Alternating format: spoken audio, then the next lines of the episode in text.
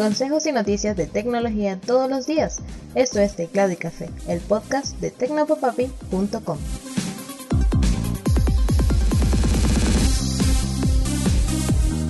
Hola, un saludote, espero que estés teniendo un excelente día. Soy Alexis López Abreu y esto es Teclado y Café. Instagram está empezando a probar públicamente una nueva etiqueta para sus historias llamada Add Yours o Agrega la tuya que permitirá a los usuarios crear una especie de hilo de historias colaborativas. Cuando eliges usar la etiqueta, otras personas que te sigan o no podrán ver tu historia y reaccionar con un comentario o una publicación en sus propias historias. Tú podrás ver cuántas personas interactuaron y cuál fue su respuesta. Lo mismo pasará con quienes te respondan, lo que crea una especie de hilo o foro de historias públicas en el que todo el mundo podrá participar. El uso de esta etiqueta podría ser interesante pues permitiría a los usuarios conocer y seguir otras cuentas con sus mismos intereses y recibir información de su comunidad sobre algún tema en específico. Además, podría revivir la llama de los usuarios más jóvenes por la plataforma que, según revelaron informes filtrados, está preocupada por la pérdida de estos que se han ido a otras comunidades como TikTok. Una fábrica de ponquecitos en Estados Unidos solicitó retirar del mercado uno de sus productos debido al riesgo de contener material peligroso. Se trata de la empresa Flower Foods Inc., que recibió una alerta de uno de sus proveedores sobre la posible presencia de fragmentos de metal en uno de los ingredientes de su línea de productos Tasty Cake que vienen en cajas de 12 ponquecitos. La empresa hizo la solicitud de retiro de los productos afectados en varios estados del país norteamericano, advirtiendo a los consumidores que sospechaban de ser afectados que podían identificar los productos por sus fechas de vencimiento y su número de lote. De momento no está claro cómo llegó el metal a la materia prima de sus ponqués, pero por fortuna no se ha reportado ninguna persona herida hasta la fecha. Y volvemos a hablar de Facebook porque la red social sigue protagonizando noticias vergonzosas, aunque esta es más graciosa que peligrosa.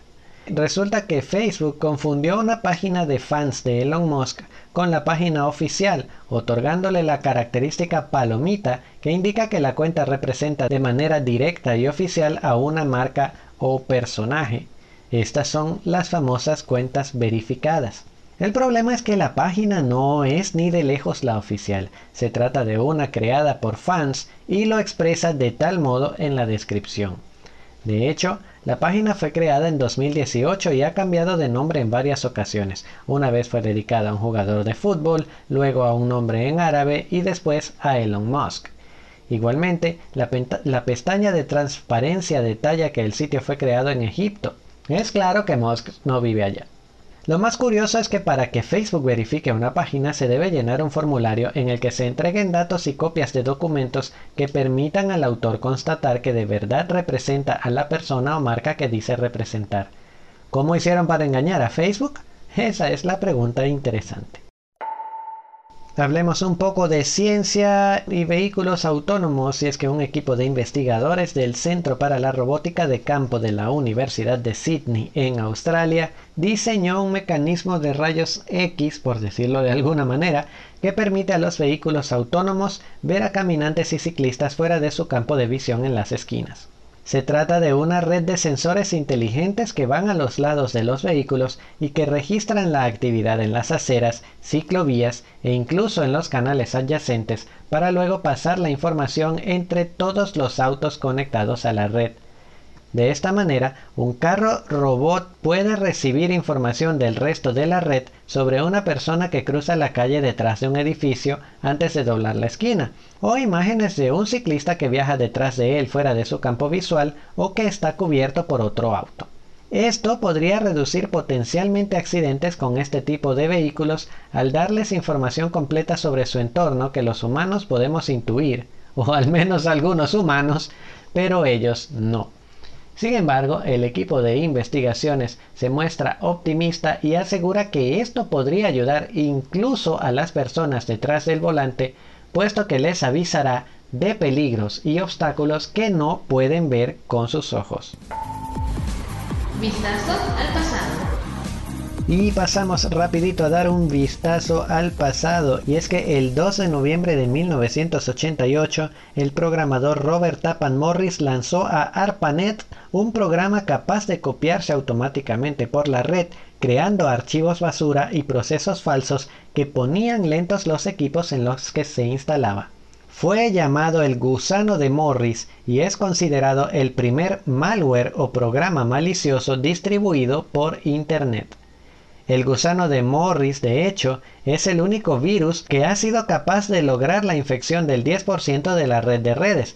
Claro, hablamos de ARPANET, a la que solo se conectaban 60.000 computadoras, de las cuales 6.000 fueron infectadas. Entre las instituciones afectadas estaban el Instituto Tecnológico de Massachusetts, la NASA, las universidades de Berkeley y Stanford y hasta el Pentágono. Crear el primer virus de Internet no fue el único hito histórico que Morris consiguió, aunque ninguno fue bueno. También fue el primero enjuiciado usando la recién estrenada Ley de Fraudes Informáticos de los Estados Unidos, promulgada en 1986, y, además, fue la primera persona en la historia de todo el mundo en ser condenada por crear malware. La condena tres años de libertad condicional, una multa de 10 mil dólares y 400 horas de trabajo comunitario. En la actualidad, los entusiastas de la programación o estudiantes de esta área pueden encontrar en Internet el código fuente escrito en C en el que fue desarrollado el gusano de Morris. Vaya que es una excelente Vaya que es un excelente material para ser analizado.